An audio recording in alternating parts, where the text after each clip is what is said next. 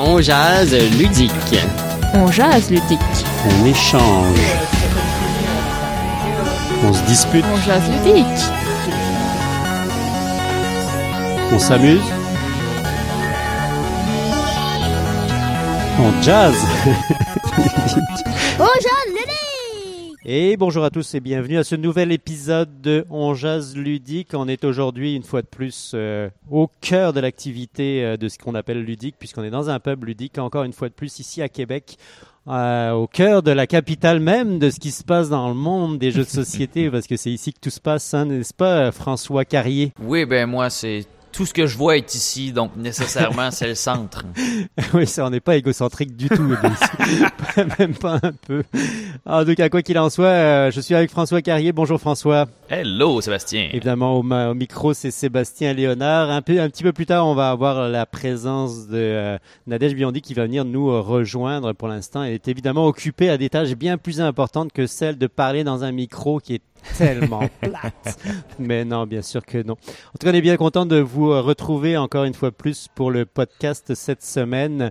Aujourd'hui, eh bien, on va s'attaquer à un gros morceau. On, avait, on en avait un petit peu discuté la dernière fois dans un des derniers épisodes euh, classiques de On Jazz Ludique, puisqu'on avait un- abordé très succinctement euh, toute la notion du choix d'un jeu et puis comment euh, choisir au mieux hein, les jeux, puis surtout c'est quoi les catégories de joueurs auxquels vous pouvez appartenir. Évidemment, ça a ouvert euh, la discussion sur c'est quoi une bonne critique de jeu, puis euh, Ouais, c'est ça, parce que ça, c'est la première étape de se dire qu'est-ce qui, avant que tu joues au jeu, comment est-ce que je fais pour le choisir? Mais là, maintenant que j'ai joué, est-ce que je peux bien le critiquer? Est-ce que je peux bien euh, donner mes commentaires pour pouvoir euh, apporter un peu d'assistance aux autres aussi? Puis bah, même au moment du choix du jeu, bah, c'est sûr qu'il va falloir que vous écoutiez la personne, vous, Mhm. euh, ou en Qui tout cas vous fait alliez elle-même une lire des critiques ou que vous alliez, c'est ça, vous alliez vous faire influencer comme n'importe quelle personne par tout ce que vous allez pouvoir lire et écouter ou entendre autour de vous. Et puis, eh ben, ça nous semblait important ici aujourd'hui de pouvoir faire peut-être un tour d'horizon. Premièrement, de c'est quoi une critique à l'heure actuelle? Mhm. On va parler principalement des critiques qu'on peut retrouver autant euh, dans le journalisme que bien sûr sur Internet avec les influenceurs. On n'y passera pas non plus toute l'émission, mais euh, on va quand même euh, on, on va faire un tour d'un un état des lieux. Ensuite, on va essayer progressivement eh bien, de vous donner le- évidemment la vision que nous on a ici, parce qu'on est euh, toujours très très biaisé euh, par rapport à, à Comme ce que tout le monde. c'est ça, par rapport à notre profession, puis euh, par rapport à notre propre vision personnelle. On est des animateurs ludiques, donc euh, évidemment pour nous critiquer un jeu, ça ne veut pas forcément dire la même chose que n'importe qui sur le, le parterre, ni n'importe qui sur Internet. Donc vous allez avoir notre propre vision, puis on essaiera d'ouvrir évidemment la discussion. On finira, on clôturera pas la on non, clôturera pas l'émission euh, sur une définition de quand même un- critique. un grand sujet. Puis je pense que euh, la critique, c'est c'est- justement, c'est avant tout, c'est des critères. Donc, on, on parle de notre biais, mais je pense que je, je dirais plus que c'est nos critères de, euh, qui nous fait évaluer les jeux d'une certaine manière. Euh, donc, l'important, je pense que c'est la différence entre un critère et un biais, c'est que le critère, tu le dis, alors que le biais, il est là pareil. Tout le monde a ses critères, mais c'est pas tout le monde qui s'en rend compte. Puis je pense que c'est ça qu'on essaie de faire, nous, quand même, c'est de dire justement c'est quoi nos biais, nos, nos critères personnels qu'on a, euh, Tout à fait. pour être transparent avec vous. Je pense que c'est important. Puis on, on- on- on repassera ça évidemment tout à l'heure quand on va parler des critiques. Tout d'abord, juste un petit aparté. euh, François, est-ce que tu penses qu'il y a trop de jeux euh, de société qui sortent? Non, non, je ne crois pas qu'il y a trop de jeux. Je pense pas qu'il peut y avoir trop de quelque chose dans le fond. Euh, le problème, c'est pas tant la quantité qu'il y a, c'est toujours bon d'avoir plus de choix, ça augmente les chances de trouver quelque chose qui nous correspond. Euh, sauf que ce qui est difficile, c'est d'être capable de bien distinguer les différents jeux. Donc ça, c'est un argument que j'avais déjà vu par rapport aux jeux vidéo. C'est le même principe. Si tu dis ah il y a trop de jeux sur Steam, le problème c'est pas qu'il y ait trop de jeux, c'est que leur système de recherche est pas bon. Même chose pour les jeux de société. Si tu dis il y a trop de jeux de société, c'est pas qu'il y a trop de jeux de société, c'est que tu as de la difficulté à trouver celui qui te correspond. Mais dans le fond, s'il y en avait moins, ben celui-là qui te correspond le plus, il serait peut-être juste pas. Fait que tu le trouves pas ou qu'il n'existe pas, ça revient un facile. peu au même. Ce serait Ça plus facile de choisir. Mais rendu bonjour. là, ça revient au même. Prends-en un au hasard, puis c'est comme s'il y en existait moins. tu sais. C'est un peu ça. Clairement, je suis tellement d'accord avec toi. Bonjour Nadège Biondi qui euh, vient de nous euh, rejoindre. Comment vas-tu? Très bien, merci. Est-ce que toi, euh, Nadège, tu trouves qu'il y a trop de jeux sur le marché? Il faudrait, hein, il faudrait que ça s'arrête. Euh, non, je trouve qu'il n'y en a pas assez. Euh, En fait, euh, le problème, je pense, de plus en plus, c'est qu'on n'a plus de sérendipité euh, pour les jeux. Ah mon dieu, enfin un terme que j'ai, j'ai- on n'a pas souvent l'occasion de l'entendre. J'adore ça. Quand, quand, on, Va au quand on veut acheter un jeu, il faut qu'on sache déjà c'est quoi le jeu qu'on veut acheter. Oui. Mhm. Euh, c'est c'est très rare maintenant de juste euh, euh, aller dans une ludothèque ou euh, aller euh, dans un magasin de jeux puis regarder un petit peu le derrière des jeux puis en prendre un qui nous intéresse. Euh, c'est quasiment impossible maintenant parce que ça prendrait plusieurs heures là, Oui, en pour, pour vraiment. Puis en plus, les, les jeux sont pas très bien placés non plus là. Ils sont un petit peu cachés ils sont pas vraiment de face euh, et ou alors c'est des grosses tables qui sont montrées au milieu de la place mais on sait que c'est euh, une offre particulière c'est l'éditeur qui met en valeur euh, un jeu en particulier là. C'est pas pas un gage de qualité. Ou alors sur internet ça va être justement les influenceurs de jeux les, les youtubeurs qui vont parler de jeux qui eux euh, soit qu'ils ont un intérêt financier à parler d'un tel jeu ou soit que c'est leur goût particulier mais euh, il y a plus il faudrait comme euh, comme par exemple un site qui au hasard te donne un jeu à essayer de n'importe quelle année de, de n'importe quel type là. Euh, puis euh, Moi, choisis d'essayer ça. ou pas là. Non, j'ai- j'aime ça. En fait, ça revient avec la notion du bouquinage qu'on peut faire. Mhm. C'est bouquiner pour les livres. Mais moi, c'est quelque chose que j'aime beaucoup. Des- Il y a des clients, des fois, qui font ça, qui arrivent, Ouais. qui sont comme, je le sais pas. Ben, en fait, moi, ce que je leur dis dans ça, là, quand ils sont comme, ben, quel genre de jeu vous voulez, tu sais, je donne des suggestions, mais là, ils sont comme, genre, on le sait pas. Mais je leur dis, est-ce que vous voulez y aller avec le forfait découverte? Donc, je vous amène des choses que moi, je trouve qui sont intéressantes, puis qu'il y a beaucoup de gens qui apprécient. Puis après ça, vous, vous allez voir si vous aimez ça ou pas. Mais c'est souvent, euh, c'est souvent l'intérêt d'aller dans un pub ludique, Mhm. c'est que tu ne choisis pas le jeu. C'est que tu es à peu près sûr que le jeu va être bon parce que le, les animateurs sont formés à trouver Ouais, les meilleurs jeux pas pour exprès de ce genre de un jeu qui est pas le fun. Euh, mais justement, tu, tu, c'est pas actif.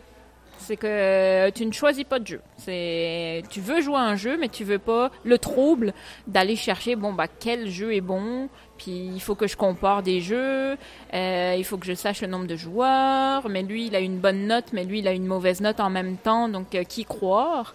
Euh, c'est beaucoup de c'est quand même beaucoup de travail là, de, de vouloir Mhm. acheter un jeu euh, aujourd'hui. Tout à fait, je suis d'accord. Puis euh, bah, quand on fait l'effort, parce que ça arrive aussi qu'on ait envie de faire l'effort d'aller regarder sur Internet, Ben oui.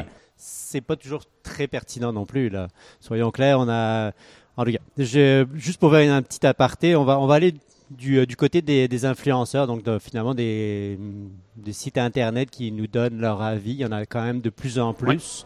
Il y en a énormément qui euh, n'hésitent pas à nous présenter le jeu. Souvent, c'est sous euh, différents formats. Puis euh, après, il y a une, une question de goût dans, dans le type de format, mais ça, Mhm. c'est pas la partie importante. Mais quand vient le temps de critiquer un jeu, on est clairement face à beaucoup de biais, hein, soyons clairs. Premièrement, la plupart des sites vont nous présenter des jeux qui sont quand même très formatés dans un type de jeu que eux, ils, a- ils considéraient comme des bons jeux. Donc, on va avoir à peu près toujours des jeux quand même semi-experts avec euh, des grosses boîtes qui sont présentées. C'est très très rare qu'on va avoir des petits jeux. Ça, c'est le premier biais qu'on peut retrouver.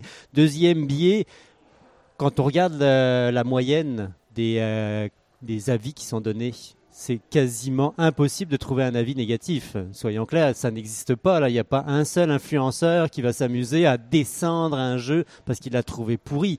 Ça, ça n'existe En pas. fait, ce qui se passe, c'est que hum, les, les- la plupart des influenceurs ont quand même le droit euh, d'avoir leur avis. Euh, mais comme ils reçoivent les jeux gratuitement, quand leur avis est négatif, juste, ils ne parlent pas du jeu.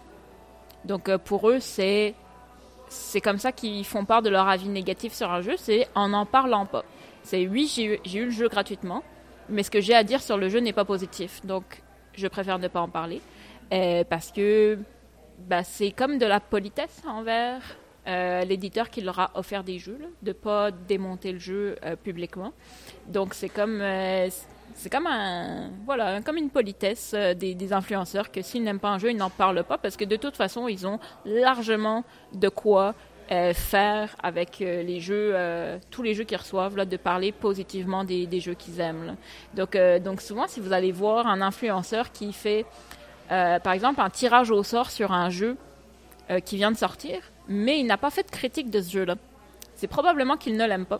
C'est qu'il sent obligé de parler du jeu, donc il fait un tirage au sort où il fait une offre euh, particulière sur le jeu, où il, il nomme le jeu, mais il ne fait pas de critique. C'est très probablement qu'il n'a pas aimé le jeu.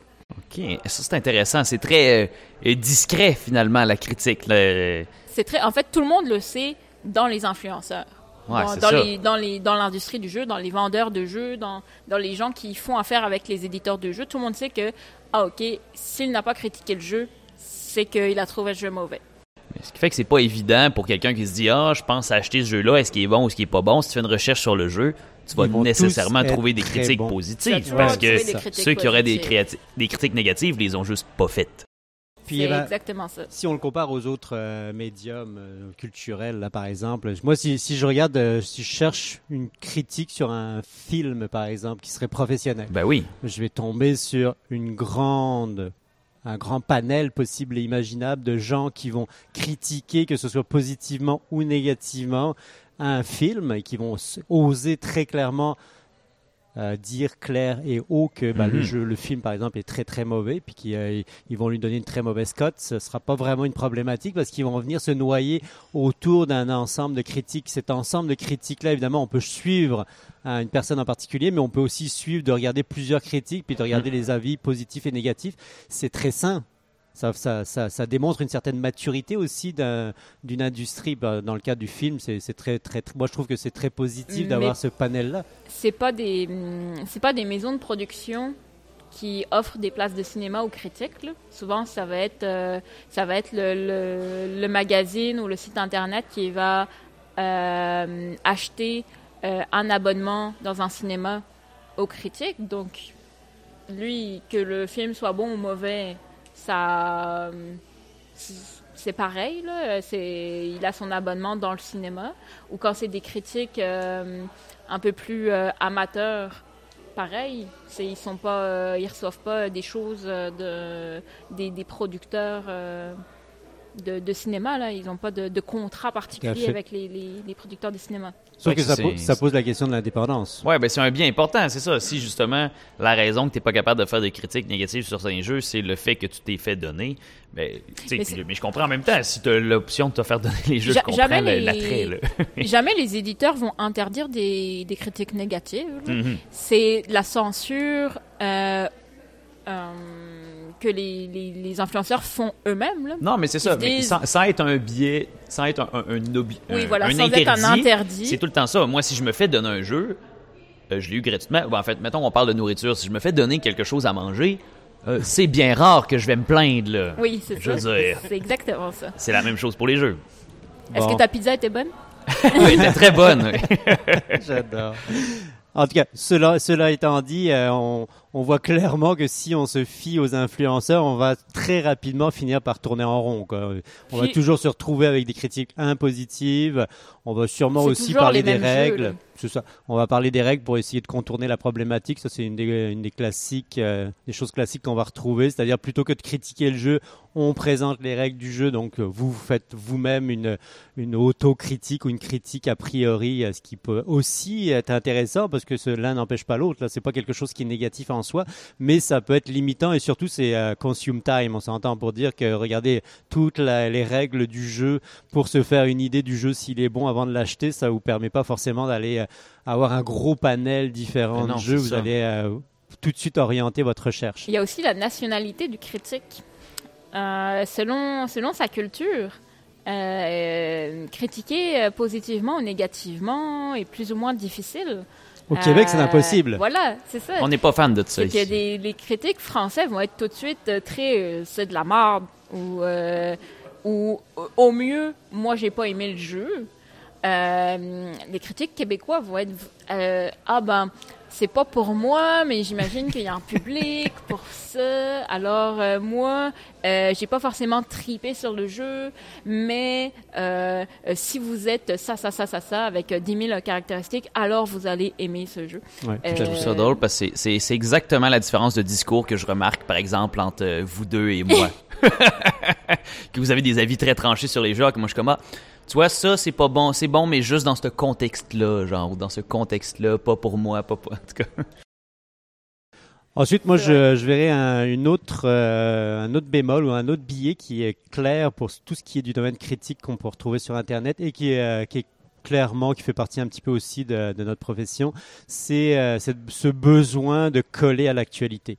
Donc en fait, on va pas parler d'un jeu qui est sorti l'année dernière là, parce que sinon vous auriez vraiment l'air un petit peu fou. On va plutôt parler du Bah dernier oui, jeu c'est qui n'est pas encore sorti, mais qui s'en vient pour finalement faire augmenter le volume de buzz Mhm. possible et imaginable. Donc en fait, le recul sur le jeu est quasiment euh, égal à zéro. On s'entend là-dessus là. Mais dire, parce c'est- que les influenceurs doivent faire des vues aussi. C'est sinon euh, s'ils ne font pas de vues, euh, ils n'existent plus. Donc s'ils parlent par exemple, si je fais une vidéo sur Colt Express aujourd'hui, je vais avoir zéro vue parce que personne ne va chercher un excellent avis jeu. de Colt Express euh, aujourd'hui. Mais si j'avais fait un avis de Colt Express avant sa sortie, ben, j'aurais eu énormément de vues. Mhm. donc, évidemment, moi je trouve ça plus intéressant d'avoir un avis de ce jeu-là euh, cinq ans après. Parce, Ah ouais, que parce que ça déjà- lui a laissé le temps de, de, de voir si le jeu tenait la distance, d'avoir assez de parties avec assez de personnes différentes, dans assez de circonstances différentes pour voir si oui, est-ce que je veux le garder dans ma ludothèque ou non, c'est un peu trop niché. Euh, moi, ça m'intéresse plus, mais euh, ça n'intéresse pas les gens qui veulent savoir immédiatement quand un jeu sort, est-ce que je dois l'acheter ou pas. C'est ça. C'est vrai que c'est complexe, mais tu en même temps, c'est vrai ce que tu dis. Euh, comme ici, moi, quand je vais évaluer un jeu, est-ce que je le présente? La question, il y a des fois, bon, ben là, je viens de l'apprendre, j'ai mon opinion, je l'ai essayé une fois.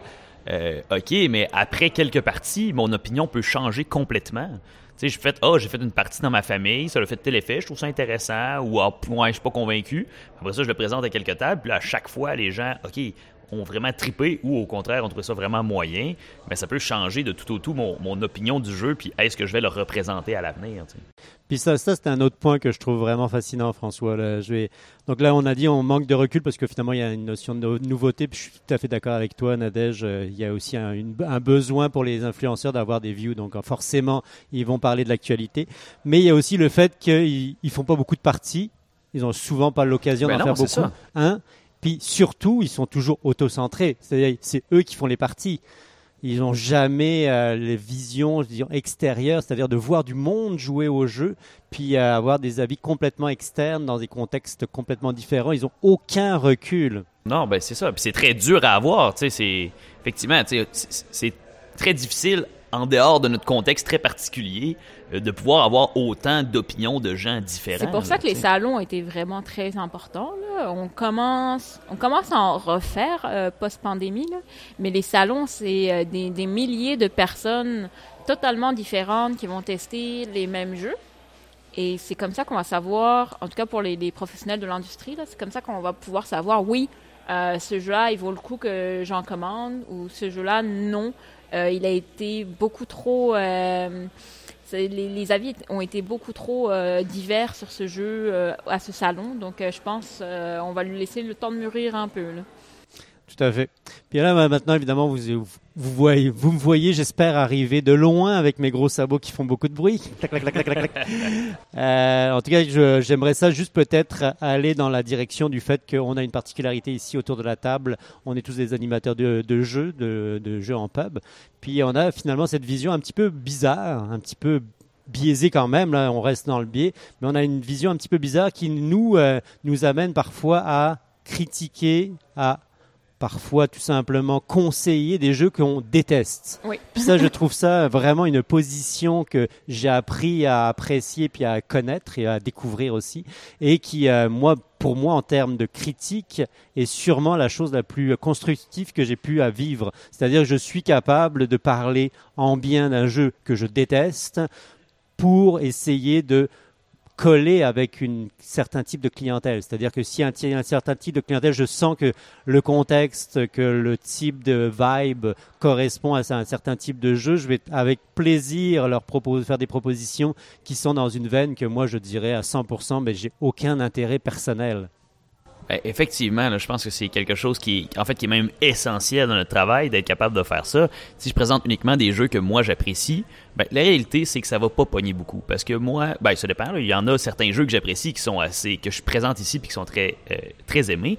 Mais il y a beaucoup de fois où ce que les gens, ce qu'ils ont besoin, ça va être des jeux avec des règles beaucoup plus simples que ce que moi j'aime au final. Donc, c'est d'apporter justement des jeux d'une variété où des fois, il y a quelqu'un qui m'arrive, j'aimerais avoir un jeu extrêmement agressif. Il me le dit souvent dans des moins beaux mots que ça. Euh, mm. Mais justement, mais j'ai des idées en tête. Mais je sais que moi, ça m'intéresse pas du tout d'avoir ça chez nous parce que moi, c'est pas du tout mon style de jeu. Et puis, mais je sais que c'est un très bon jeu agressif, donc je peux présenter à ces gens-là. Ils vont se faire des couchiens, ils vont être contents. Puis euh, bah, finalement, ça m'en revient finalement à la base de la question d'aujourd'hui, c'est-à-dire c'est quoi une bonne critique de jeu, puis c'est quoi un bon jeu, puis dans quelles conditions on va choisir un jeu pour euh, une certaine, euh, on va dire dans notre contexte à nous, une certaine table, mhm. mais avec un certain type de joueurs. Puis c'est peut-être un cheminement intéressant. Moi, je trouve que c'est un cheminement qui, moi, m'apporte beaucoup quand il s'agit justement d'avoir une vision un petit peu extérieure et puis qui me permet d'avoir du recul sur le jeu ou les jeux qui sont présentés. C'est sûrement que premièrement, un, j'y ai, on a tous eu premièrement à lire les règles, donc à comprendre les règles, à jouer une fois par nous-mêmes, ça c'est la deuxième étape. Troisième étape, on a été obligé de l'expliquer une fois, puis euh, je peux vous assurer que expliquer un jeu, c'est pas du tout comme de l'apprendre. C'est deux choses complètement différentes. Totalement différent. Puis ça nous permet aussi quelque part de présenter le jeu, parce que présenter le jeu à une table pour que eux-mêmes se fassent une idée du jeu, c'est aussi encore un, comme un espèce d'avant-goût du jeu. Donc on va être obligé d'amener des points euh, qui sont des points importants pour que les gens comprennent c'est quoi la mécanique et l'expérience de jeu.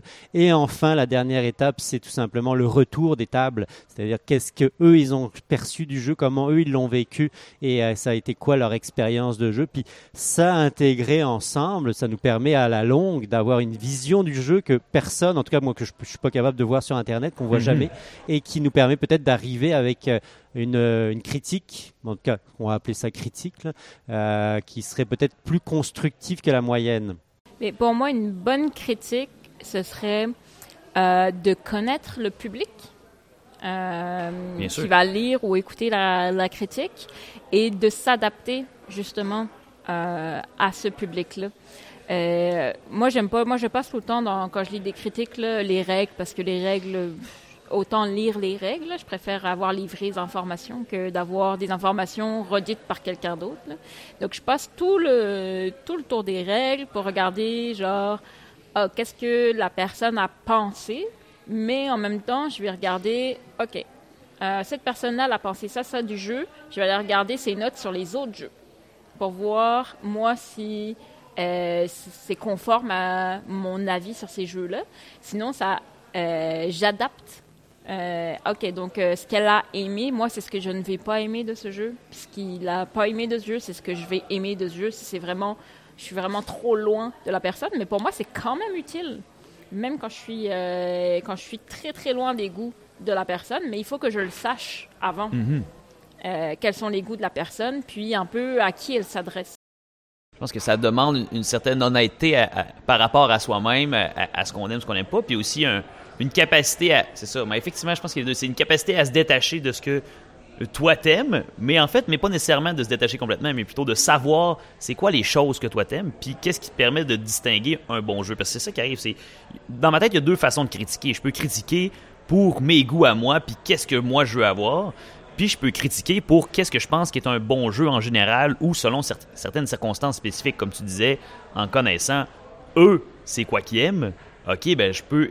Fait que selon vos critères, selon ces critères-là, là, je vais apporter ma propre critique. Parce que je pense que c'est un peu ça qu'on fait. Il y a la critique qu'on fait, mettons, quand on s'en parle après. Mais dans le fond, à chaque fois que je suis à une table, je deviens critique des jeux. Puis là, quand je suis devant la ludothèque, je regarde les jeux, je dis ça c'est un bon jeu. Mais là, je me dis, mais pas pour la table que je suis avec en ce moment. Donc, je critique le jeu euh, à l'instant euh, par rapport à ce qu'il y a là. Mais j'ai jamais vu encore de, de critiques de jeux qui s'adressent à un public néophyte. Des critiques de jeux qui s'adressent à des gens qui ne jouent pas à des jeux de société ou qui jouent à Monopoly une mhm. fois l'année.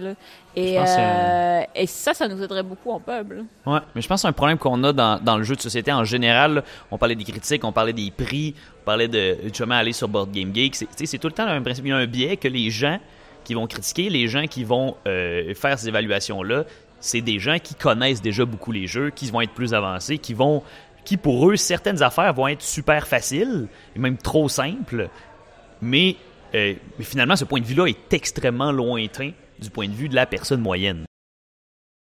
Ben, moi, ce que j'aimerais ça qu'on fasse et que je vous invite à faire, euh, même d'un point de vue intérieur, tout le monde, ça serait euh, finalement de se repositionner justement dans, ce, euh, dans cette position un peu particulière qui est d'animateur ludique et d'essayer de voir le processus mental qu'on a tous à, à, faire au moment où on doit choisir un jeu pour une table. Parce qu'en fait, comme tu l'as si bien dit, il va falloir qu'on choisisse le jeu en fonction de plein de petits mhm. critères qui ne sont pas forcément des critères faciles à prendre en compte, mais qui vont nous amener, nous personnellement, à choisir un jeu plutôt qu'un autre. Puis ça, je, trouve que c'est vraiment un espèce de cheminement qui, euh, à la longue, nous amène à être très critique sur les jeux. Puis euh, on, va, on, va, on va y revenir là. Puis euh, je, moi, j'aimerais juste qu'on essaye de ensemble faire ce petit cheminement-là pour voir c'est quoi les points les plus importants et c'est comment on y arrive. Comme ça, ça va nous permettre peut-être de définir un petit peu mieux ce serait quoi une bonne critique, par cas, une critique constructive qui permettrait d'avoir vraiment quelque chose de très très général. Je pense que Nadège l'a cité tout à l'heure. Il y a vraiment toute la question du public cible, c'est-à-dire à qui on s'adresse. Donc à qui on s'adresse, on l'avait déjà dit pour euh, le choix des jeux, c'est ultra important. C'est euh, qui autour de la table, euh, autant à quel type de caractéristiques ils ont, c'est-à-dire est-ce que c'est des hommes, est-ce que c'est des femmes, c'est quoi la, la, disposition de la table en termes de répartition de personnalité, en termes d'âge, en termes de même, je dirais, socio-économique. Là, on peut, on peut le voir assez facilement. Donc il y a vraiment des caractéristiques qui nous permettent de quand même progressivement nous amener à cibler un certain type de, de, de grandes catégories de euh, public cible. On pourrait faire le tour, ça serait énorme, parce qu'en fait c'est énorme. En fait, quand, quand on ah commence à rentrer dans les, dans les détails, il y a, plus, il y a, il y a réellement plus de, de limites à, à, essayer de catégoriser ce public cible-là. Ensuite, il y a évidemment la, la question du contexte.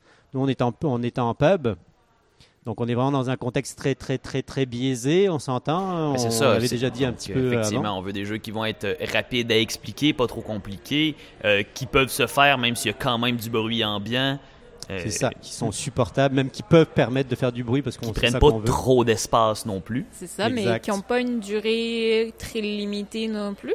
Euh, alors que chez soi, bah, des fois, il faut que les enfants soient couchés à une certaine heure, ou euh, il faut qu'on se couche quand même euh, tôt parce qu'on a une réunion le lendemain, ou ah bah, nos amis sont venus, mais ils habitent à Beauport, c'est assez loin, donc ils doivent pas partir trop tard non plus.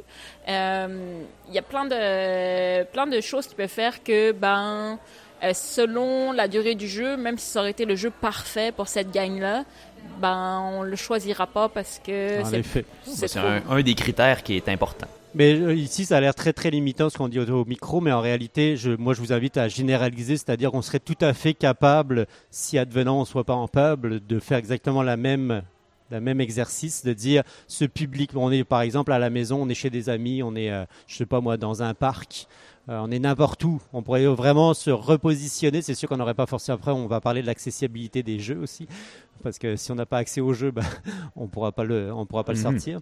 Mais euh, on pourrait tout à fait faire ce, ce type-là d'intervention. Donc cibler un public, cibler un contexte mais quel que soit le contexte, pas forcément là on parle du pub parce qu'on est en pub, mais on pourrait très bien cibler un contexte X. Euh, euh, ça pourrait être, euh, je sais pas, on est à la maison, on est en party, on est quatre amis qui viennent souper, ils y connaissent absolument rien dans les jeux, ils découvrent ça. Il y en a un qui déteste les jeux. Ça c'est un classique. Il y a un couple qui vient à la maison, le, le gars déteste les jeux, elle, elle tripe sur les jeux. Mais en tout cas, après quand on découvre, quand on creuse, évidemment, on découvre que les jeux étant ce que c'est.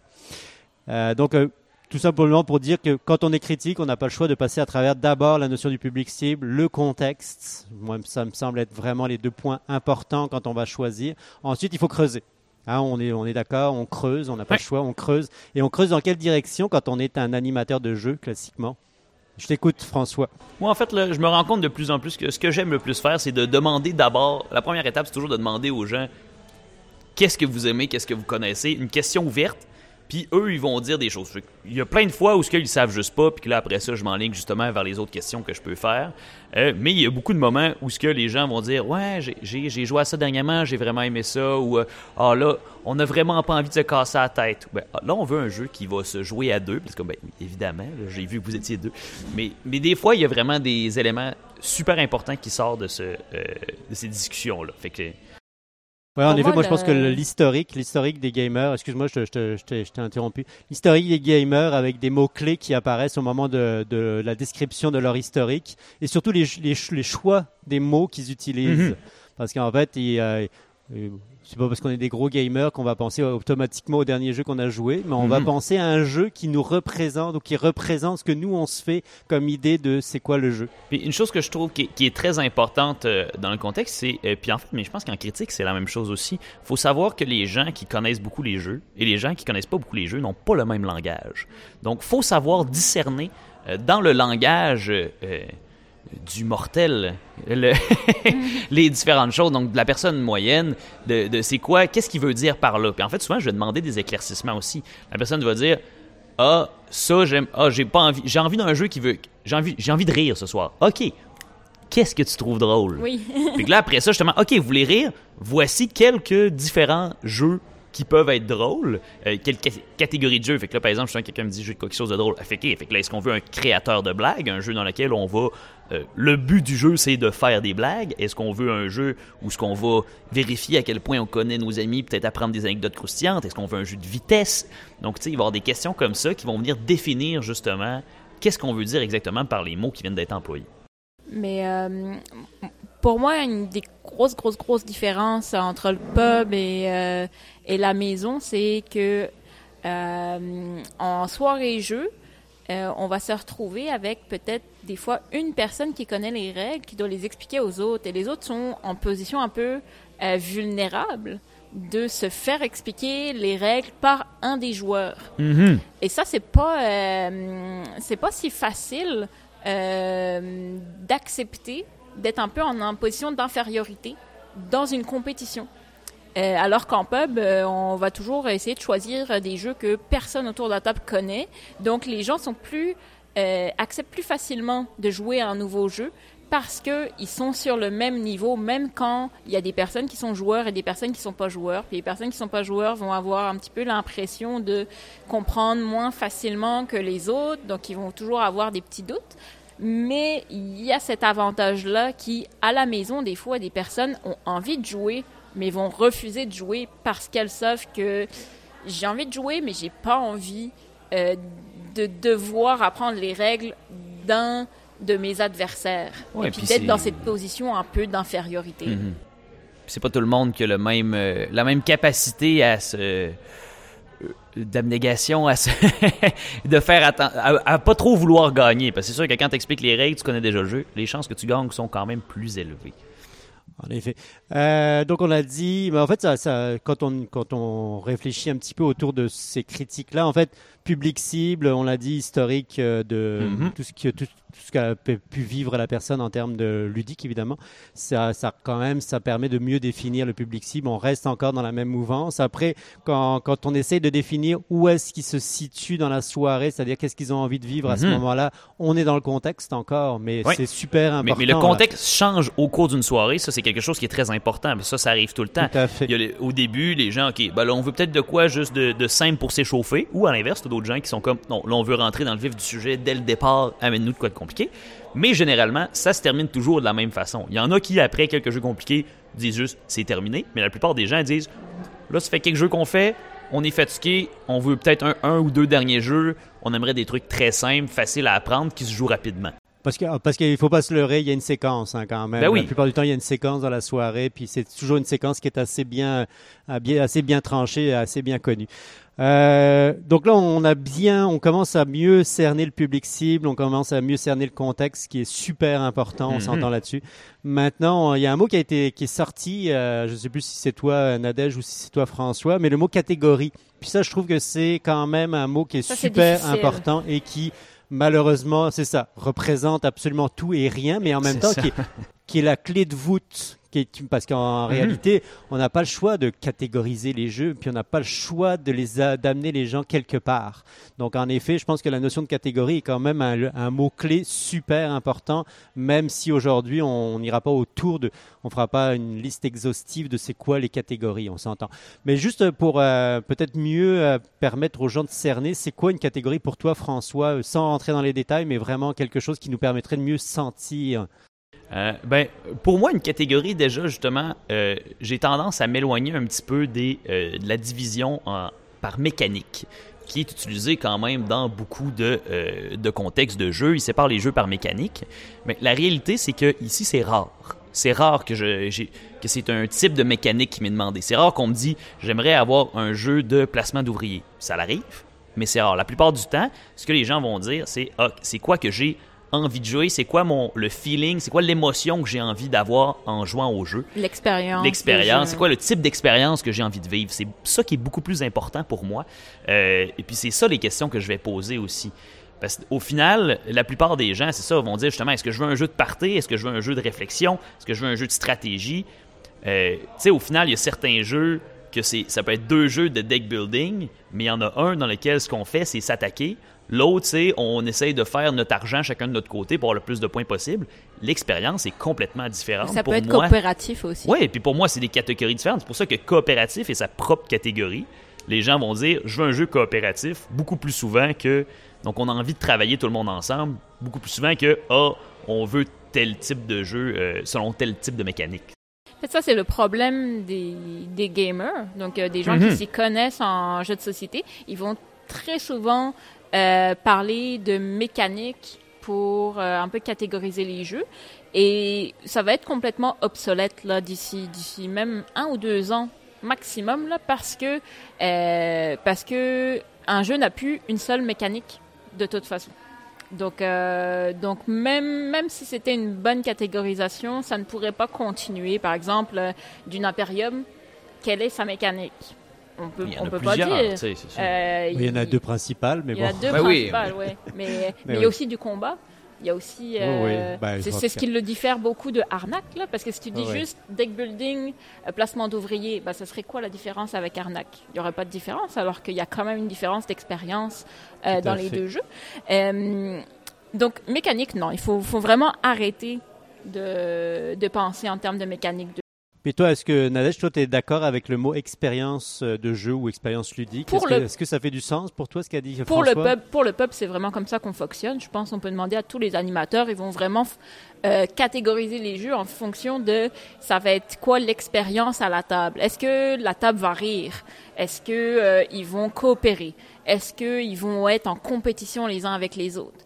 Est-ce que euh, ils veulent parler en même temps? Un jeu qui prend pas énormément de place euh, mentalement euh, à la table, ou est-ce qu'ils veulent être euh, immergés dans le jeu, donc une grosse aventure ou quoi? Donc oui, en pub, en pub c'est tout à fait ça. C'est vraiment l'expérience de jeu qui va qui va primer dans les choix qu'on va qu'on va proposer. Euh, personnellement, comment je catégoriserais les jeux? Moi, personnellement, j'essaye de regarder un peu ma ludothèque, comment elle est rangée. Euh, c'est quand même difficile. Euh, j'ai souvent été dans la position où j'ai essayé de catégoriser les jeux, soit pour un site internet, soit pour euh, un inventaire ou quoi. Là. Et hum, je pense que ce serait aussi, euh, aussi l'expérience de jeu. Est-ce que est-ce que c'est un jeu d'une heure et plus où on va se, se casser la tête? Est-ce que c'est un jeu où on veut vraiment que le meilleur gagne? Ou est-ce que c'est un jeu qu'on veut passer un moment social? Euh, J'irais probablement comme ça personnellement aussi. Ben, moi, personnellement, l'expérience de jeu, là, ça, ça vient me rejoindre complètement, mais je, je, je suis d'accord avec toi que je le limiterai pas du tout, du tout au, au pub. là. Pour moi, l'expérience de jeu, c'est c'est la, la catégorisation. C'est pour ça que je mets Captain Sonar dans les jeux de partie personnellement. Mais parce en fait, que Mais, mais en fait, c'est ça fait. dans, mes, dans mes jeux de partie personnels, qui sont pas du tout les jeux de partie euh, Just One, Télestration, etc., il va rejoindre ce, euh, Mais- cette mais ça, expérience. c'est quelque chose que je me rends compte aussi. Une des raisons pour laquelle les jeux sont aussi difficiles à classer, euh, c'est que c'est pas objectif. Non. On ne peut pas classer de manière objective des jeux. Puis ça, c'est ça que je me rends compte en parlant, en voyant, en expliquant des jeux de, à plus en plus de gens différents, que un même jeu peut être classé dans deux expériences complètement différentes dépendant à qui je le présente. Si j'ai un expert des jeux de société, que j'y présente, euh, euh, voyons, je, perds mes, je perds mes mots, mais en tout cas, mettons euh, les colonnes Catane. OK? Ah, ben Catane, c'est pas un jeu très complexe pour quelqu'un qui connaît ça. Fait justement, ils vont pas se casser trop la tête, on lance les dés, c'est un peu du hasard, on va placer nos choses, il n'y a pas trop d'options possibles c'est un jeu simple. Mais à l'inverse, quelqu'un qui a jamais fait de jeu de société, ah ben là, tu vois, ah, ça peut être un jeu stimulant, justement, qui amène de quoi de différent, euh, qui demande justement de réfléchir plus que normalement. Donc, un même jeu peut finalement donner deux expériences complètement différentes dépendant à qui on le présente. Euh, c'est sûr qu'en général, les jeux vont tendre plus vers un type d'expérience que d'autres, mais c'est sur un spectre. Ce n'est pas des catégories claires aussi d'un jeu à l'autre. Moi, je suis ben, totalement mais, comme, quand même, moi j'aimerais ça quand même que, même si on le définit pas ce soir là, mais ben oui, ben oui. l'expérience ludique, il y, a, quand même des catégorisations qui ont été comme citées hein, ce soir. oui, qui, qui sont possibles. Je dis pas que c'est impossible, mais je dis que c'est très difficile, que c'est dur de faire. C'est pas coupé au couteau, c'est ça que je veux dire. Tout à fait. Mais au moment du choix, par exemple, au moment mhm. du choix du, euh, du, jeu que tu vas aller porter sur une table ou que tu vas amener à, à être euh, à discuter avec les gens, là, tu vas forcément prendre en partie une partie de ces catégorisations là, mhm. les faire tiennes en fonction de évidemment comment tu perçois la table. Mais il va falloir quand même qu'à un moment donné, tu tranches entre les catégorisations pour dire ok, je vais vous amener ici. En, effet, c'est pas forcément exactement la même catégorie qui va être présentée ou qui va être euh, au niveau de la, discussion à amener en termes de, vocabulaire. Mais quelque part, il y a une question aussi de savoir où est-ce que tu veux les amener et qu'est-ce qu'ils ont envie de vivre comme expérience. Puis on revient toujours à l'expérience.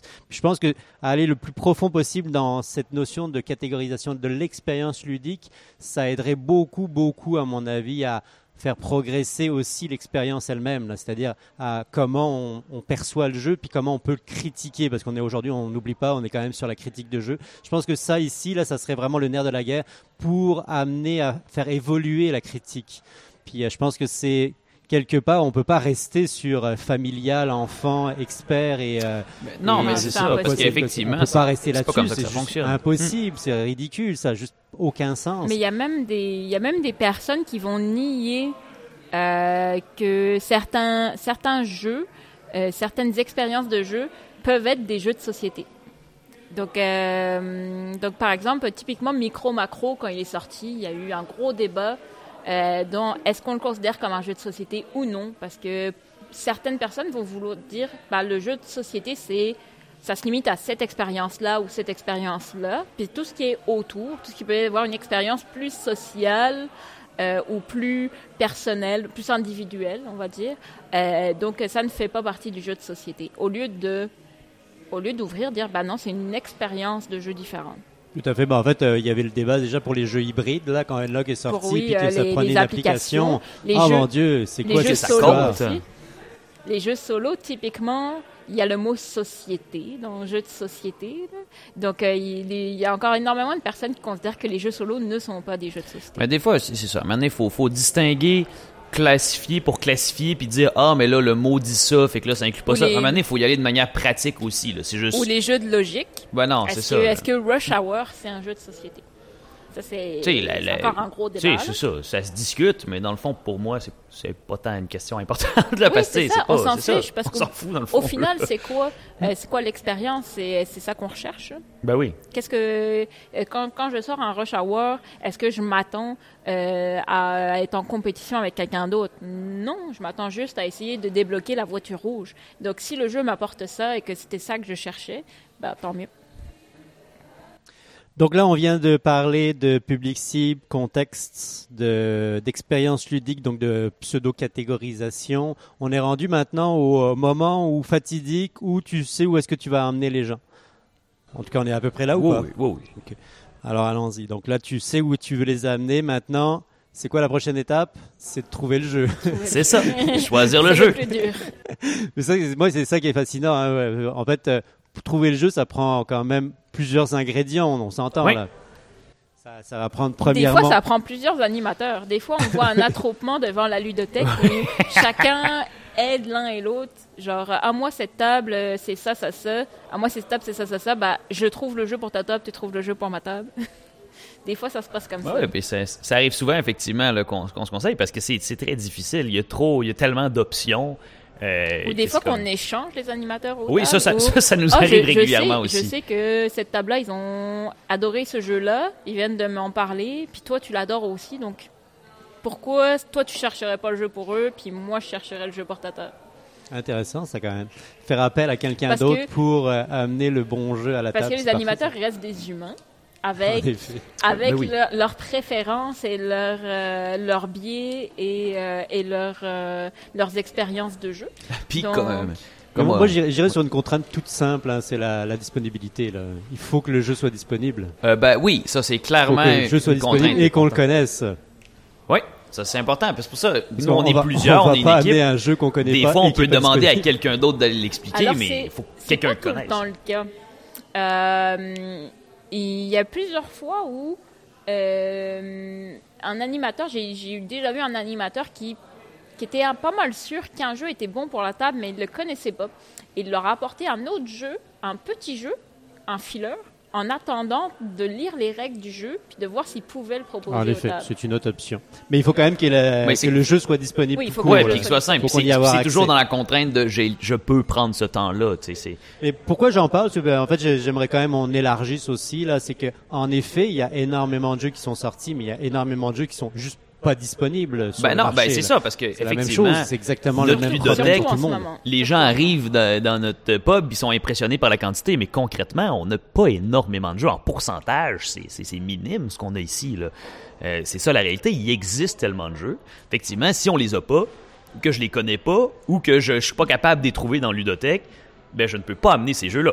même les jeux très classiques euh, de, de pub et de gang, là, là, je pense à Perudo parce qu'on a dû s'en faire un euh, DIY, là, euh, parce que le jeu est introuvable depuis deux ans à cause de la pandémie. Ouais. Mais, mais c'est vraiment, tu sais, Skull, Perudo, c'est vraiment des jeux très, très, très classiques d'expérience de pub. Et malheureusement, euh, on ne peut pas les trouver euh, en ce moment. Donc, on peut juste trouver quelque chose qui s'apparente quand on sent que la gagne, ce serait vraiment le meilleur jeu pour eux. là. Donc, Mhm. euh, oui, la disponibilité, c'est le premier. euh, Donc, en fait, dans, dans les critiques, dans, dans une critique classique, euh, que le jeu soit disponible, ça devrait quand même être plus ou moins important, ça devrait être euh, spécifié, ou en tout cas, ça devrait se retrouver à un moment donné ou à un autre, c'est-à-dire ce jeu-là n'est pas été réédité, ou ce jeu-là est introuvable, ou euh, si vous êtes capable de mettre la si main c'est sur- quelque chose qui est un jeu un main. peu plus ancien, ou tu sais, des fois, Le- ça se peut que Ensuite, les, les jeux euh, qui se faisaient euh, en VHS, les jeux interactifs. oui, Ah, comme euh, comment il s'appelait ce jeu Atmosphere. Oui, Atmosphere, merci. Oui, ça, c'est difficile de les jouer maintenant.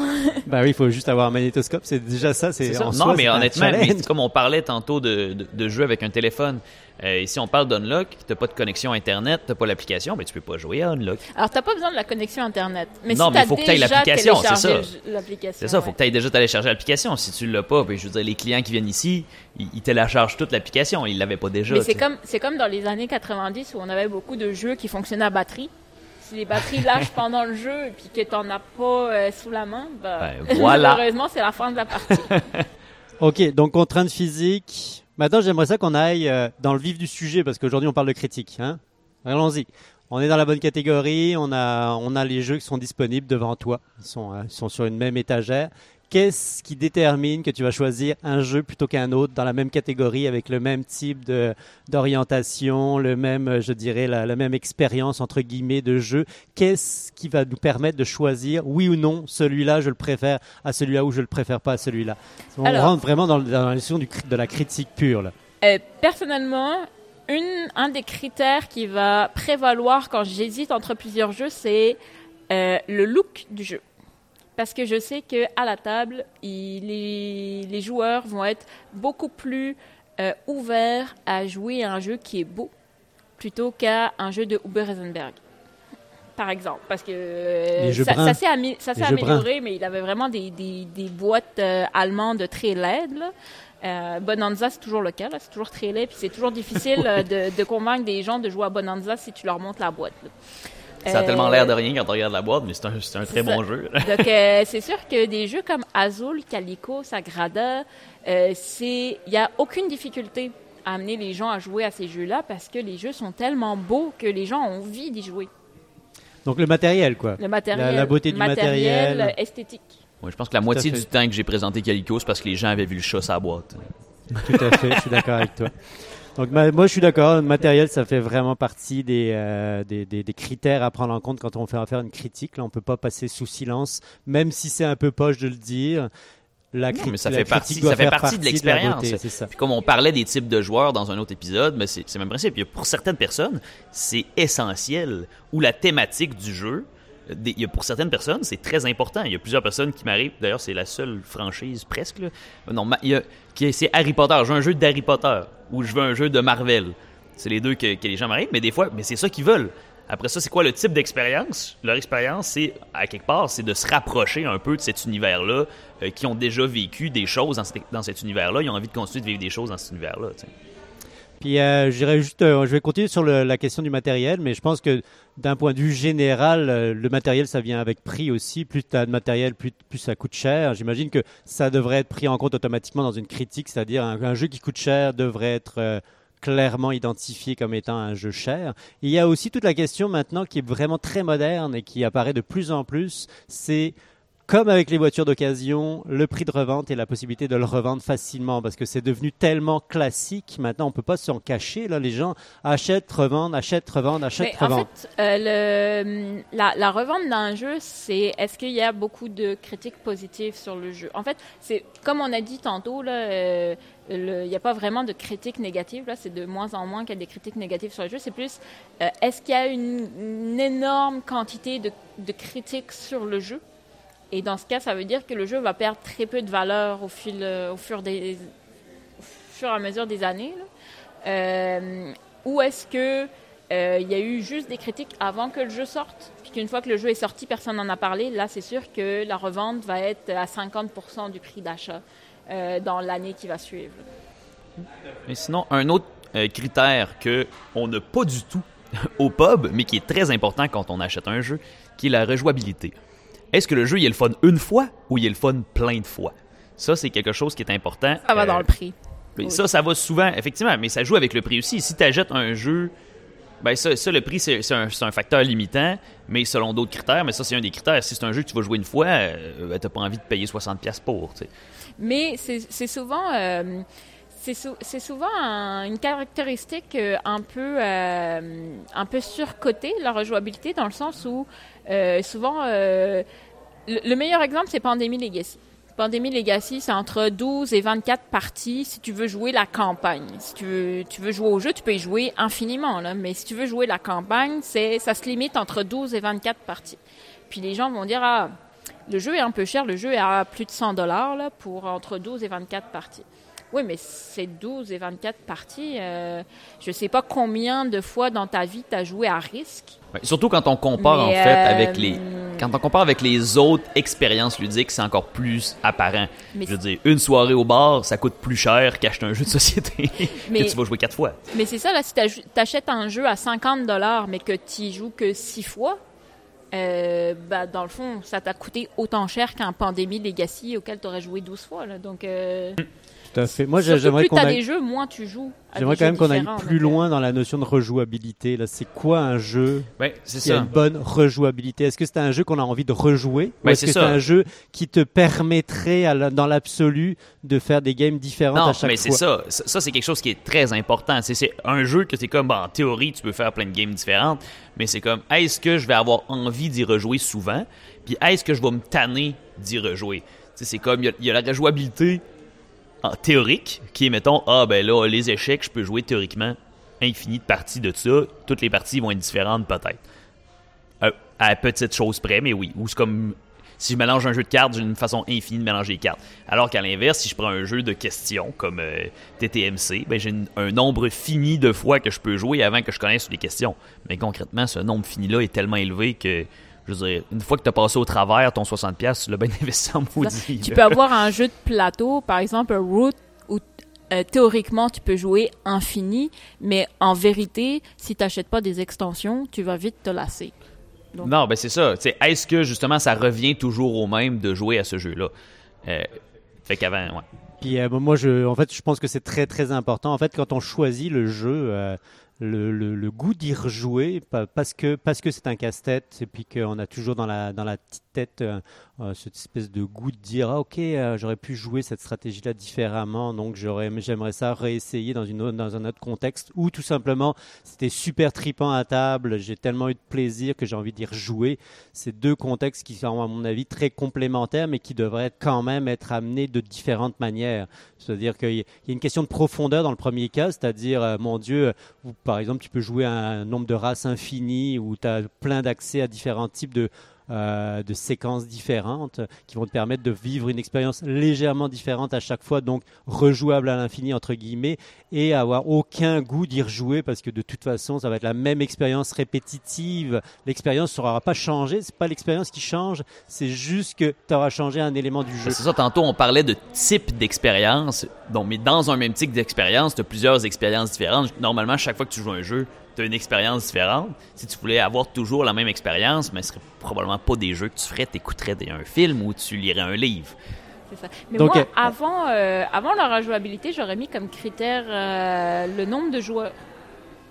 Oui, qui est effectivement Évidemment. un critère très très important. En fait, c'est un de nos critères les plus importants moi, Mais, quand euh, je suis ici. mais même-. Si tu te souviens bien, on a ciblé un public cible avec un contexte. Mais donc même, euh, euh, le, le- le Quand, nombre quand de joueurs vient quand t'achètes automatiquement avec un ça. jeu pour toi à la maison, euh, ben, si, le jeu, le jeu est vraiment le fun, mais qu'il faut être 8 pour y jouer, euh, forcément, ça a une rejouabilité. Ouais, ça vient dans la rejouabilité. aussi, ça, ça vient rechercher. Là. Euh, par exemple, pendant le COVID, ben, c'est surtout les jeux à deux là, qui sont sortis. Là. Tous les jeux qui- qu'il fallait être au moins trois, ben, euh, c'est des jeux qui prenaient la poussière. Là. Ben. L'adaptabilité du jeu à différents contextes aussi, là, parce que justement, on parlait tantôt de Capitaine Sonore. Euh, Capitaine Sonore, c'est un jeu que mon beau-frère a puis qu'il a jamais joué parce que faut être 8. Oui, c'est ça. Faut Mais- être 8. mais quand t'es 8, c'est parfait. Mais quand t'es 8, c'est un excellent jeu, mais faut être 8. Fait que si t'es 7 ou que t'es 6, ben, tu peux jouer à 6, mais c'est pas l'expérience ultime. Fait que tu vas prendre un autre jeu qui va être meilleur à 6, tu sais, c'est ça. là. Mais moi, j'aimerais ça qu'on revienne à la notion oui, de, de- parce que moi, je trouve qu'on l'a, on l'a, on, on l'a mal défini la rejouabilité. Je reste encore euh, stické là-dessus. Pour moi, la rejouabilité, c'est trop vague. En fait, euh, en Mhm. termes de, si, si on devait critiquer un jeu, on dit, ah, ce jeu-là est très rejouable. Ça veut rien dire. En fait, on, est, on complètement à l'opposé même de- d'avoir critiqué le jeu. On a juste fait de la politique. On a, on a, on a parlé de la langue de bois. En- on irait pour aller plus loin. Il y a cette, notion de plaisir, de rejouer. Est-ce qu'il donne envie d'y rejouer? c'est ça. Est-ce qu'il donne envie Après, c'est très très subjectif euh, en soi, mais euh, disons maintenant qu'on on se met toujours dans la position qui est la position extérieure à nous-mêmes, c'est-à-dire de se placer dans le cadre du public cible. Est-ce que le public cible aurait envie d'y rejouer? Ça voudrait donc dire que nous, personnellement, on aurait vu une table redemander plusieurs fois le jeu et rejouer en successif le même jeu parce qu'ils ont eu du plaisir dans la Alors- même dans la même situation, dans le même contexte et dans les mêmes conditions finalement. Le jeu le plus rejouable au, au pub Randolph de Québec, c'est Camisado. Parce que c'est le jeu qu'on m'a le plus demandé euh, après l'avoir présenté. C'est le jeu où le plus de monde qui l'avait déjà joué ont voulu y rejouer. C'est euh, Mais je pense que c'est directement rattaché comme au type d'expérience. Que dans le fond, c'est ça la question. C'est selon le type d'expérience que tu vis avec ce jeu-là, est-ce que le fait de rejouer au jeu va te ramener à cette expérience-là? Parce a des jeux, comme justement, euh, l'exemple parfait de, de- d'un jeu qui n'a pas de rejouabilité, c'est les jeux de euh, euh, comme Unlock. oui, des je jeux l'ai fait une fois. C'est quoi, c'est quoi l'expérience que j'ai dans Unlock? C'est que je veux découvrir des choses. Si je refais le jeu, ben je découvre pas des choses parce que je les ai déjà vues, je les sais déjà. Donc je ne peux pas revivre cette expérience-là. Alors qu'il y a d'autres jeux, Kamisado, qui est exactement l'inverse. C'est quoi l'expérience que j'ai dans Kamisado? C'est de faire ma stratégie de euh, d'essayer de jouer le jeu de manière à ce que je suis capable de vaincre l'autre puis de, de, le faire se déplacer de la manière que moi je veux puis de réussir à me rendre au bout tu sais. donc ça c'est quelque chose que tu peux refaire plein de fois avec ce jeu là c'est le même principe que les échecs. T'as as plein de scénarios t'as plein de façons de le faire possible qui fait que c'est nouveau à chaque fois puis que ça jeu- ramène à cette expérience là plus un jeu est abstrait, plus les gens vont y rejouer facilement. Ouais. Pour les gens qui ont envie de ce genre d'expérience-là. OK. Puis, euh, parce que là, en fait, il y, a- il y a plein de petites choses là, qui ont été dites, là, mais je, je pense qu'on n'arrivera pas à vraiment à tout décortiquer parce que, en effet, il y a l'histoire de, on a envie de revivre la même expérience plein de fois. Puis, par exemple, euh, en effet, le, le télestration de ce monde euh, nous permettra Ben, de ça. revivre à l'infini. Le but de ce jeu-là, c'est de faire des dessins, d'écrire des exemples, de rire. plaisir, Donc de rire. concrètement, on peut le faire plein de On- fois on va le faire un Il y a- milliard il y a, de des fois. groupes qui font euh, qui font toute une soirée sur Télestration là, qui font euh, Oh. qui font cinq euh, cinq parties d'affilée. Puis en parallèle, il y a des camisado qui sont plus des casse-têtes, c'est-à-dire que on a on a compris qu'il y avait une stratégie, on l'a pas encore perçu, on n'a pas on a comme pas fait le tour complet du jeu, puis on a envie de se replonger parce que cette expérience-là nous amènerait à aller plus loin, peut-être dans justement dans cette- ce décortiquage. Ou les euh, personnes veulent changer d'adversaire, ou alors ils veulent, ils ont une nouvelle, ils ont pensé une stratégie euh, en dehors de la partie, puis ils veulent voir s'ils vont pouvoir vaincre leur adversaire avec cette nouvelle En fait, stratégie. je pense que ça, ça amène à quelque chose. Souvent, il y a beaucoup de jeux que, euh, justement, qui, dans leur catégorie, ben d'ailleurs, là, on est vraiment dans la critique, que je pense que ce qui différencie un bon jeu versus un mauvais jeu, c'est dans la catégorie qui le représente le mieux, dans l'expérience qu'il fait vivre, est-ce qu'il fait bien vivre cette expérience-là? Puis je pense qu'il y a certains jeux qui font extrêmement bien vivre l'expérience la première partie, mais que tu rejoues, puis tu te rends compte que d'une partie à l'autre, c'est la même stratégie à chaque fois. Donc si ton but c'est justement de découvrir une stratégie, de faire la meilleure stratégie, ben si après deux games tu sais c'est quoi la meilleure stratégie, ben c'est pas intéressant de rejouer parce que tu connais déjà la meilleure stratégie. finalement, on appellera ça plus un jeu limité. Ouais. C'est un jeu. Moi, moi c'est comme ça. Ouais, je- non, mais c'est bon, j'aime ça, c'est un jeu limité. C'est un jeu En fait, qui a a une jeux- certaine limite. Il y a des jeux qui peuvent être limités si tu les joues toujours avec les mêmes joueurs. Mais que si tu veux de la rejouabilité, entre guillemets, il faut juste changer de joueur. Puis typiquement, les jeux de bluff, euh, une fois que tu connais un peu les personnes avec qui tu joues, tu les vois assez vite euh, s'ils bluffent ou non. Dès que tu joues avec de nouvelles personnes, ça change totalement le- l'expérience de Toute la jeu. dynamique change. Ok, ben, je pense que c'est, on a déjà commencé à bien, bien, bien décortiquer cet aspect-là. J'aimerais qu'on continue dans la critique. On est toujours, on est toujours dans les catégories. Tu l'as très bien défini. C'est quoi qui nous permettrait de dire, euh, de distinguer un, bon jeu dans une certaine catégorie d'un autre, d'un jeu qu'on considérait comme mauvais? On y va maintenant euh, dans les dans les euh, critiques négatives parce que ça va nous aider beaucoup à ouvrir le débat là.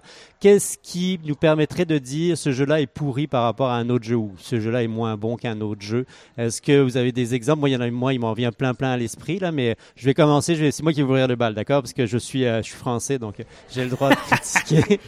Euh, premièrement, il y a toute la, la- la notion de, de la lourdeur des règles. La lourdeur des règles, un jeu qui est d'une lourdeur, qui a des règles euh, détaillées, euh, vraiment beaucoup de petites règles détaillées qui alourdissent le jeu, alourdissent la mécanique du jeu, automatiquement pour moi euh, vont être mis de côté par rapport à un jeu qui va être beaucoup plus fluide en termes de mécanique de jeu et aussi de règles. Donc pour moi, c'est vraiment un aspect très important qui va me permettre de distinguer deux jeux. Je ne sais pas si vous êtes d'accord avec Ben moi. oui, mais effectivement, parce que ah, je pense que des règles lourdes, c'est quelque chose qui est un, un négatif, mais que des fois, c'est ce que ça prend pour amener quelque chose de plus. Mais il faut qu'il y ait ce quelque chose de plus-là qui est ajouté pour que la, la complexité des règles, on parle de complexité, ce qui différencie un jeu complexe d'un jeu lourd, je pense que c'est ça, c'est est-ce que ces règles-là, ces trucs-là spécifiques qui sont ajoutés, est-ce que ça l'amène quelque chose de plus avec le Ouais, jeu? exactement. ou pas? Parce que si effectivement c'est juste complexe sans amener rien de plus, ben là t'es juste mieux d'avoir la même version moins complexe. Je, compare justement le, entre Monopoly, qui est un jeu qui, à mon avis, a beaucoup de règles beaucoup trop complexes que les gens jouent pas avec, en fait carrément, versus un, un autre jeu qui peut avoir les mêmes caractéristiques. Là, je pense à Marrakech. Finalement, si ton but c'est de te déplacer sur un plateau, de brasser un dé, de voler de l'argent, ben, t'es mieux de jouer à Marrakech parce que être te retrouver sur la propriété de l'autre. bah ouais, euh, voilà. c'est même ça, ça va Mais- juste mais- être moins compliqué. Tu sais. Marrakech a une expérience de jeu très euh, simple, mais a des règles très simples. Elle a vraiment euh, deux règles, euh, comparé à Parks, qui a une expérience de jeu simpliste. Hein, il se passe pas grand-chose dans Parks, mais pourtant il y a tellement de règles comparé à l'expérience que tu en as. Tu as l'expérience juste de déplacer ton marcheur et puis de prendre des points. Mais euh, tu as une gourde, tu as la météo, tu as les est-ce- différentes Est-ce catégories que, de est-ce que cartes, les, les- etc., ces là. petites règles-là participent à l'expérience Ben, ou nuisent à le- l'expérience? J'ai pas l'impression que les règles ajoutent quelque chose Et moi, je pense à que c'est ça dans, dans, dans ma notion de, de lourdeur Voilà. de règles. Ça. c'est à partir du moment où on s'écarte de l'expérience et où on n'apporte rien à l'expérience elle-même. Mm. À ce moment-là, on est vraiment Parce dans un des- domaine de, de jeu qui. Il y a euh, des jeux avec euh, qui alourdissent 30, le jeu. 30 euh, poches de règles, mais qui sont qui sont vraiment bons parce que c'est des règles qui vraiment donnent des contraintes très particulières et qui nous permettent d'avoir des stratégies très euh, très développées. Euh, mais parce que justement l'expérience de jeu c'est de se creuser la tête, de, de composer avec toutes ces différentes règles. Alors que si on veut une expérience de jeu euh, assez simple, il y a, quand il y a trop de règles, ça nuit. Tout à fait d'accord avec toi. Est-ce que vous avez d'autres euh, d'autres euh, arguments négatifs qui vous viennent à l'esprit quand vous pensez à des jeux que vous voulez comparer? Moi, j'en ai plein d'autres. hein, je vous préviens tout de suite. Allez-y, Euh, plaisir. ben, même chose que la lourdeur, la durée du jeu. Euh, si un jeu, c'est rare, mais j'ai des gens qui des fois disent oh j'ai envie de jouer un jeu long. Mais la majorité des, pour la majorité des gens, avoir un jeu long, c'est un négatif parce que si le jeu est trop long, ça te permet de faire, ça te, si tu un jeu plus court, tu peux faire plusieurs parties. Mais des fois, avoir un jeu plus long, c'est ce qui fait que le jeu est intéressant. Il y a certains jeux que si tu t'enlèves deux tours de jeu, le jeu est pas le fun. Ou à l'inverse, t'arrives à la fin du huitième tour, t'es comme ah j'en rajouterai un, tu sais. Fait que là, dans ce cas-là, la longueur du jeu est intéressante parce qu'elle amène quelque chose de plus. C'est le même principe que la complexité du jeu. Euh, que le jeu, s'il est long, à mon avis, il faut qu'il que ça l'amène quelque chose, le fait que ce soit plus long. Moi, plus il est court, mieux c'est. Ben c'est ça, c'est que Euh, de base, plus c'est court, mieux c'est. Mais dans le sens où même des jeux, même des jeux abstraits ont toujours un minimum de hasard, puis plus tu vas augmenter la durée du jeu, plus tu risques de voir quelqu'un qui n'avait pas de stratégie gagner. Euh, comparé à euh, si on avait arrêté le jeu euh, deux tours avant, ben, c'est vraiment la personne qui avait la meilleure stratégie qui aurait gagné, tout simplement. Euh, parce que on va rajouter tout le temps du, de plus en plus de hasard euh, dans le jeu. En fait, le, le hasard qui était vraiment minime au départ, en s'additionnant à chaque tour de jeu, risque d'avoir une plus grosse, euh, une plus grosse part. Ouais, tout à fait. Euh, puis, euh, je parlerai pas de diplomatie, mais je vais en parler quand même. Euh, à la moitié du jeu, mal. à la moitié du jeu, on sait qui a gagné. Là. Donc c'est juste, euh, c'est juste blessant et douloureux pour les autres de regarder. Oui, la avoir la fin jeu. au bon moment, ça c'est quelque chose qui est important. Puis d'ailleurs que il y a certains jeux qui ont été réédités en ajoutant une règle de fin comme risque. Que risque au départ c'est le même principe. Amener à moins d'une chance incroyable, tu le sais c'est qui qui va gagner. Là tu joues encore pendant une heure. Tu sais, c'est ça. Est-ce que ça c'est pas idéal? Fait que là c'est pour ça que souvent les on va rajouter une règle qui fait que le jeu se termine au moment où tu es au pic de le fun, puis qu'il y a encore un questionnement de c'est qui qui va gagner ou pas. Après, il y a aussi les jeux qui se terminent trop brusquement. Euh, Il y a, des, jeux, il y a des, des jeux qui ont des, des règles de conditions de victoire, mais qui ont comme aussi, euh, par exemple, une carte qui te permet de gagner le jeu d'un coup. Euh, je pense à Bahamas ou euh, au Root. euh, si si tu as certaines conditions particulières, tu peux vraiment gagner le jeu en plein milieu. Puis ça, c'est vraiment frustrant pour, pour tous les joueurs, sauf la personne qui a la carte. Donc ça, Mais- ça peut être, Ben, moi, ça moi, peut je, trop je court, mettrais le mot frustration dans les mots euh, qui devraient être utilisés Oui. pour euh, car- caractériser certains types de Ouais, jeux. Je pense qu'il euh, ça peut être très court. intéressant aussi de les caractériser négativement à travers cette terminologie-là. Euh, J'aimerais revenir sur l'intention euh, d'un jeu. Est-ce que, bah, en fait, on, a- on a, on, a, on a tourné beaucoup autour du, de la notion là, mais l'intention du jeu par rapport à l'expérience qui est proposée. Il y a toujours une intention. Un jeu a toujours une, bah, en tout cas, la plupart des jeux ont une intention et des fois il y a con, il passe mais totalement à côté de l'intention dans l'expérience de jeu. Puis ça, ça, moi, ça me fascine toujours.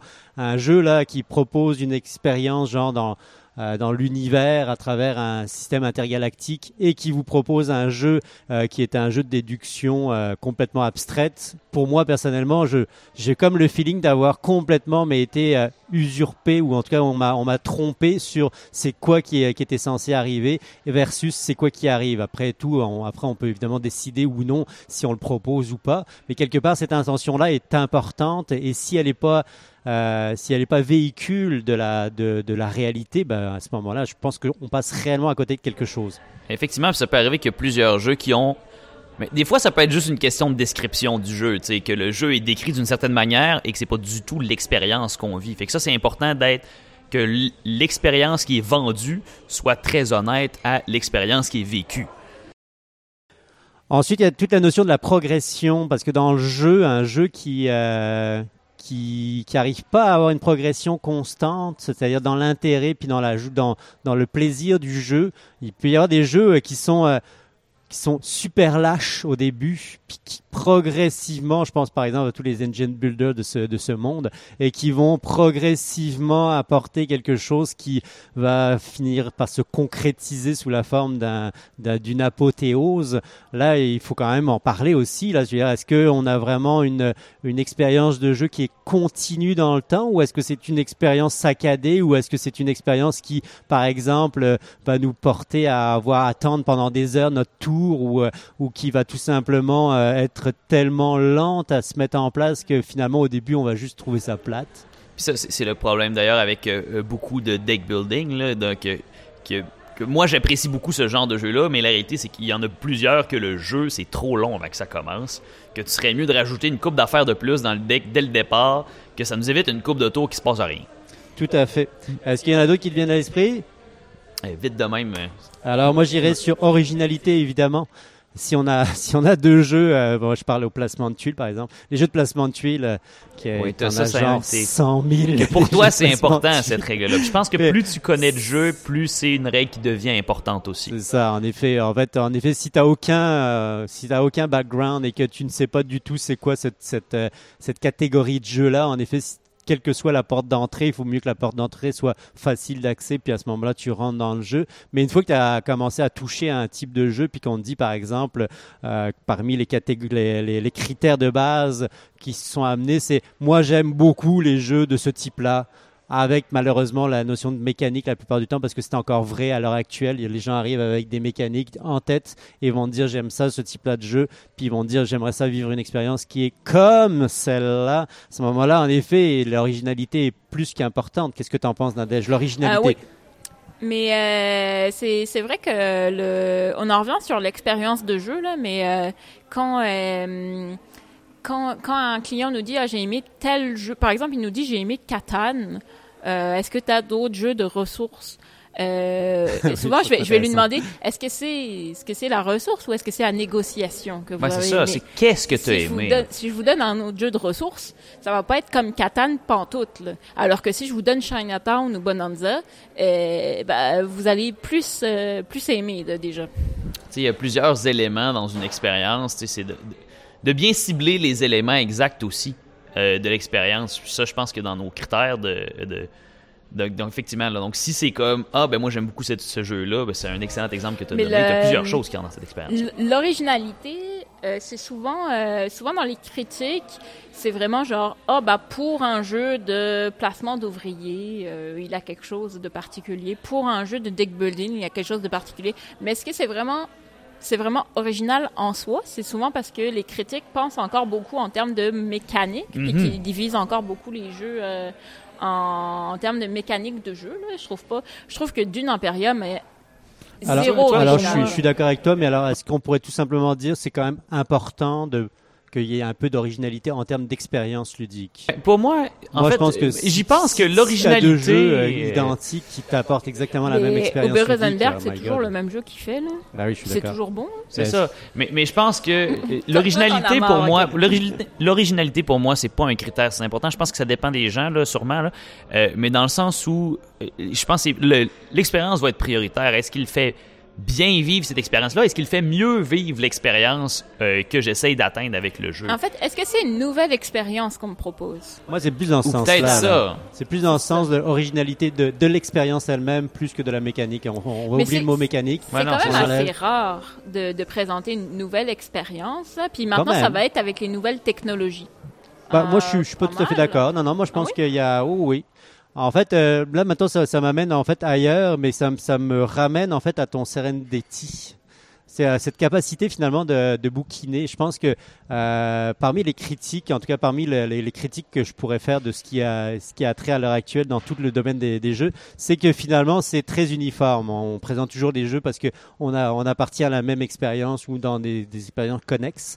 Euh, il me semble que ça serait super important justement d'avoir accès à ce type-là de critiques qui seraient des critiques qui iraient dans toutes les directions. C'est un peu ce qu'on fait aussi quand on est sur le plancher. Je veux dire, quand on est sur le plancher, on n'essaye pas forcément de de complètement leur donner exactement la même expérience, on veut leur faire découvrir quelque chose.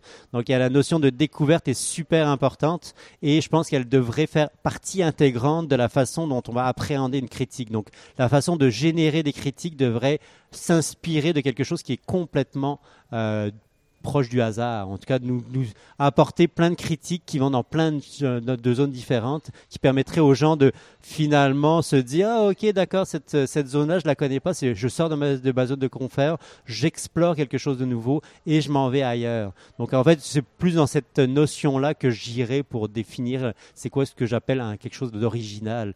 En fait on n'est pas forcément obligé de recréer la roue, de refaire la roue une autre fois, ça serait tout simplement de sortir de sa zone de confort et d'aller ailleurs, puisqu'il y a tellement d'expériences ludiques différentes, il y a tellement de possibilités euh, qui existent, que de toujours vivre toujours le même type de jeu, avec le même type de mécanique, pour ceux qui euh, sont encore très sensibles à la chose, bah, c'est triste. Mais C'est ça qui est triste. difficile aussi parce que euh, bah, ça reste une industrie dont l'objectif est de faire de l'argent. Donc, euh, les jeux qui vont sortir sont des jeux basés sur des expériences de jeux qui ont très bien fonctionné.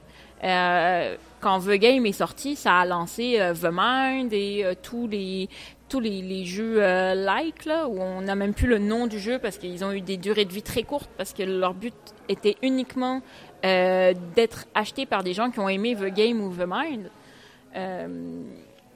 Donc, il va falloir chercher pour trouver des jeux un peu, un peu différents qui nous proposent des choses différentes parce que c'est un danger aussi de proposer une nouvelle, mais, une Tout à nouvelle fait. expérience de jeu. hein.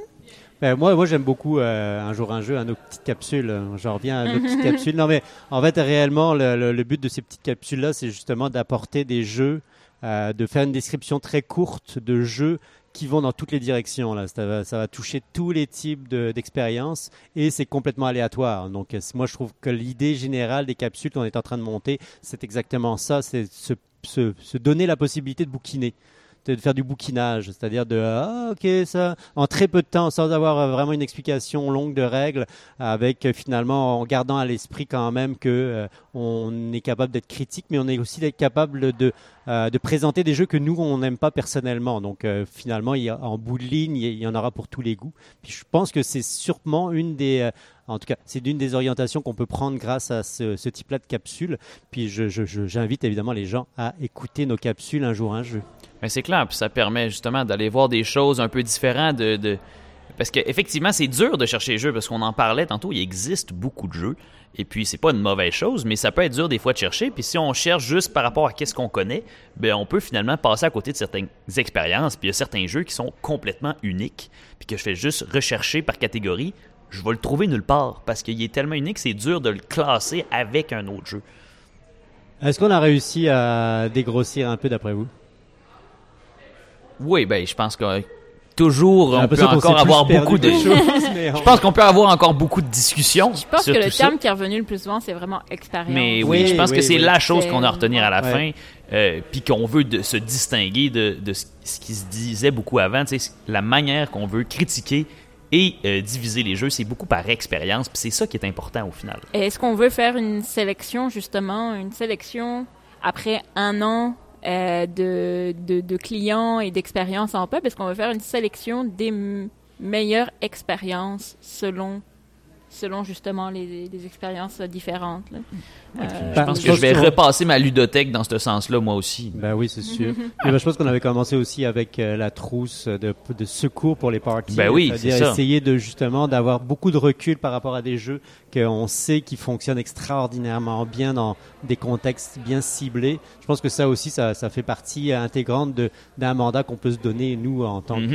qu'animateur ludique, mais en tant que tout simplement podcasteur de On Jazz Ludique. Mais des fois, sur l'originalité, euh, je, peux, je peux voir des animateurs qui hésitent devant la ludothèque parce qu'ils aimeraient justement proposer un jeu un petit peu plus original, alors que finalement, mettre en Just One et en Télestration, ben, ça marche mm, tout autant, même mieux, parce que c'est des jeux qui ont qui ont prouvé qu'ils étaient vraiment très euh, très forts et puis très euh, très euh, très drôles et très très forts à jouer. Mais justement, on veut des fois, on en a peut-être marre là, de présenter des téléstrations cinq jours par semaine. Puis on voudrait présenter quelque chose de, de nouveau à des clients, mais les, les, les clients vont avoir un bon moment avec euh, avec un jeu classique, ben, classique pour nous. Là. Euh, donc, euh, ben, pourquoi pas y aller tout simplement Tout avec fait. ça. là? Je pense que ça va être presque le mot de la fin. Qu'est-ce que vous en pensez? Moi, je vous propose que, on, bah, de toute façon, on va, on va continuer évidemment avec nos capsules. Par la suite, on vous, on vous invite à les écouter. Mais on va aussi euh, faire des tops, euh, c'est-à-dire des, des catégories de jeux qu'on a, le, on a du recul dessus. Donc, on pense que ça serait des jeux qui, dans une certaine expérience ou dans une certaine catégorie d'expérience de jeu, seraient les plus pertinents. Je pense que ça aussi, ça va, ça va faire partie de notre futur proche. Puis, euh, je pense qu'il va falloir aussi qu'on se penche sur la question de catégorie d'expérience de jeu parce que je pense que ça aussi si on arrive à vraiment de plus en plus mieux décrire c'est quoi ces catégories là ou euh, même de manière très très floue je pense que ça va beaucoup aider à, à ce qu'on puisse aller beaucoup plus finement dans la définition des jeux dans la critique des jeux Moi, déjà, ma pensée a déjà beaucoup avancé aujourd'hui. C'était toutes des choses que j'avais déjà pensées, un peu réfléchies, mais je me rends compte là, comment c'est important tout ça. Puis ça m'amène une lumière nouvelle sur, le, sur comment vraiment regarder les jeux, puis comment nommer les jeux. C'est plus juste ça, de vraiment parler par expérience, d'essayer de distinguer les différents types d'expériences. Je pense que c'est un travail que Et- euh, je vais faire, puis que je vais essayer de faire avec mes collègues aussi. et un gros merci à François Carrier euh, merci encore à toi c'est un plaisir, ici. comme toujours. À Nadège Biondi merci à toi aussi Merci à toi, Sébastien. Puis à très très très bientôt à tous nos auditeurs. On vous adore et on vous écoute. N'hésitez pas évidemment à nous euh, liker sur Internet et puis à nous faire vos commentaires. On est toujours très friands de vos retours. Salut à tous.